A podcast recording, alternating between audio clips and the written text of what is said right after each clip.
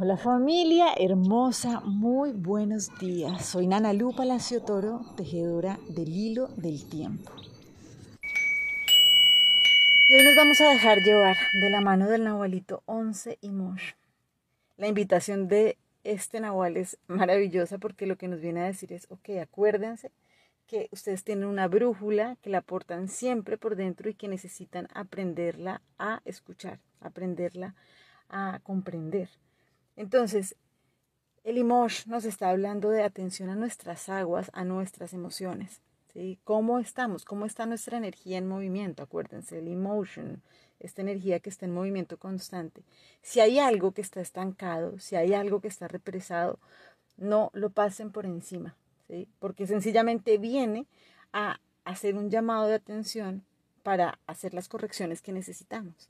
Entonces, en resumen, así la energía del día lo que nos viene a decir es, ok, recuerden que vivir en desgracia es una opción y solo es necesario dejar de escogerla.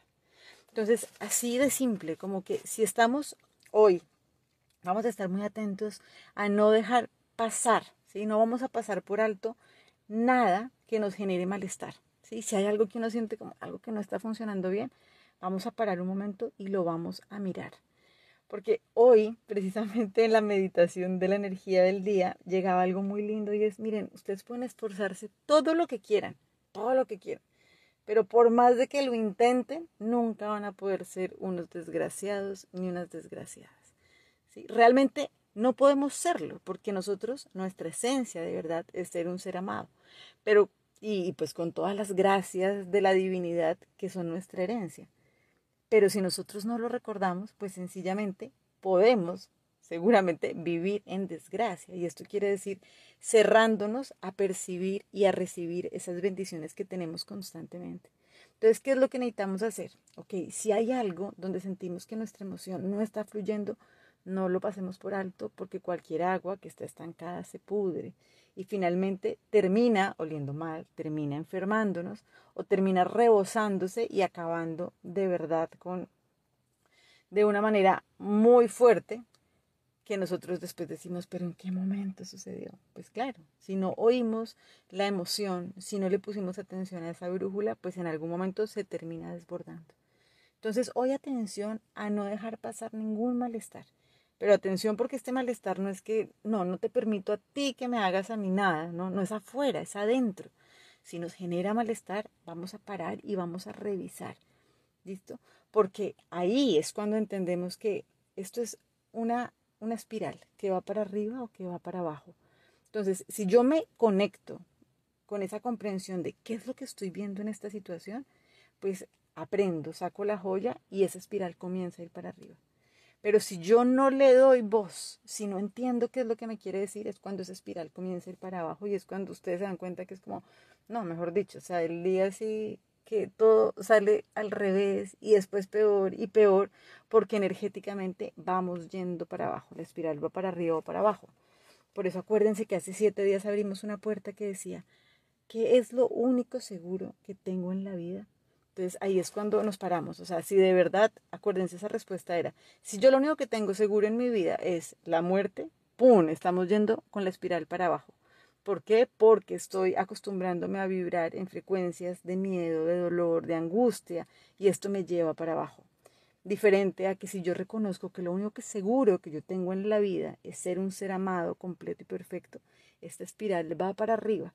Y cualquier situación de dificultad que tengamos se vuelve una oportunidad súper valiosa de crecimiento.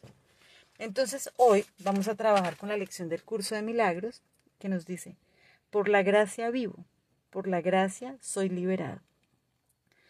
Aquí dice, la gracia es el atributo del amor de Dios que más se asemeja al estado que prevalece en la unidad de la verdad.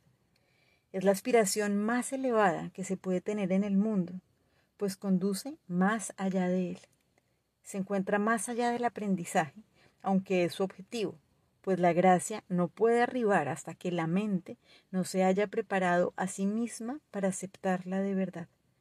La gracia se vuelve inevitable para aquellos que han preparado un altar donde ésta puede ser dulcemente depositada y gustosamente recibida.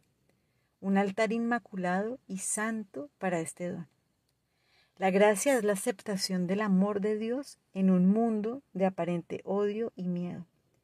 Solo mediante la gracia puede desaparecer el odio y el miedo, pues la gracia da lugar a un estado tan opuesto a todo lo que el mundo ofrece, que aquellos cuyas mentes están iluminadas por el don de la gracia no pueden creer que el mundo del miedo sea real. Entonces hoy lo que vamos a hacer es sentirnos agradecidos de poder regresar de la misma manera en que te alegró ir por un instante y aceptar los dones que la gracia te otorgó. Entonces es como que realmente podemos permitirnos vivir lo que sea porque sabemos que esa gracia es lo que nos pertenece. Entonces, nuestro objetivo de aprendizaje de hoy no excede lo que expresa esta plegaria. Más, ¿qué puede haber en el mundo que sobrepase lo que en este día le pedimos a aquel que nos concede la gracia que pedimos, tal como se le concedió a él? Entonces lo que vamos hoy a repetir es, por la gracia vivo, por la gracia soy liberado, por la gracia doy y por la gracia he de liberar los abrazo y celebro que escojamos cada vez más el camino del gozo y de recordar que somos seres profundamente agraciados, con todas las gracias para poder desplegar ese ser luminoso que somos. Bendiciones y bueno, seguimos tejiendo este hilo del tiempo.